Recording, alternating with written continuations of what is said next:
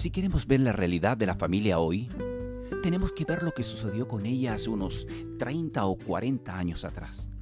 ¿Cuáles fueron los valores con los que edificaron sus vidas nuestros padres y nuestros abuelos? Finalmente somos el resultado de las decisiones y forma de vida que ellos adoptaron. Lo que la sociedad influyó en ellos afloró en su manera de vivir y ver la vida. De la misma manera, nuestros hijos serán un reflejo de lo que somos nosotros. Muchas ideas que están rondando en la mente de cristianos sobre la familia, el matrimonio, el amor, el sexo, los hijos, no provienen de los principios bíblicos, sino de la cultura, del ambiente, de lo que otros nos han mostrado, desarrollando en ellos una cosmovisión que nunca se han cuestionado diciendo, así es la vida. Pero no, así no es la vida.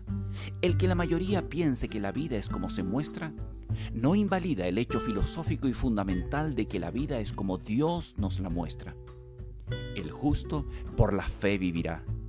La fe puesta en los principios eternos que Dios nos dejó por escrito y espera que como muestra de confianza los practiquemos y llevemos a los nuestros a vivirlos y a disfrutarlos.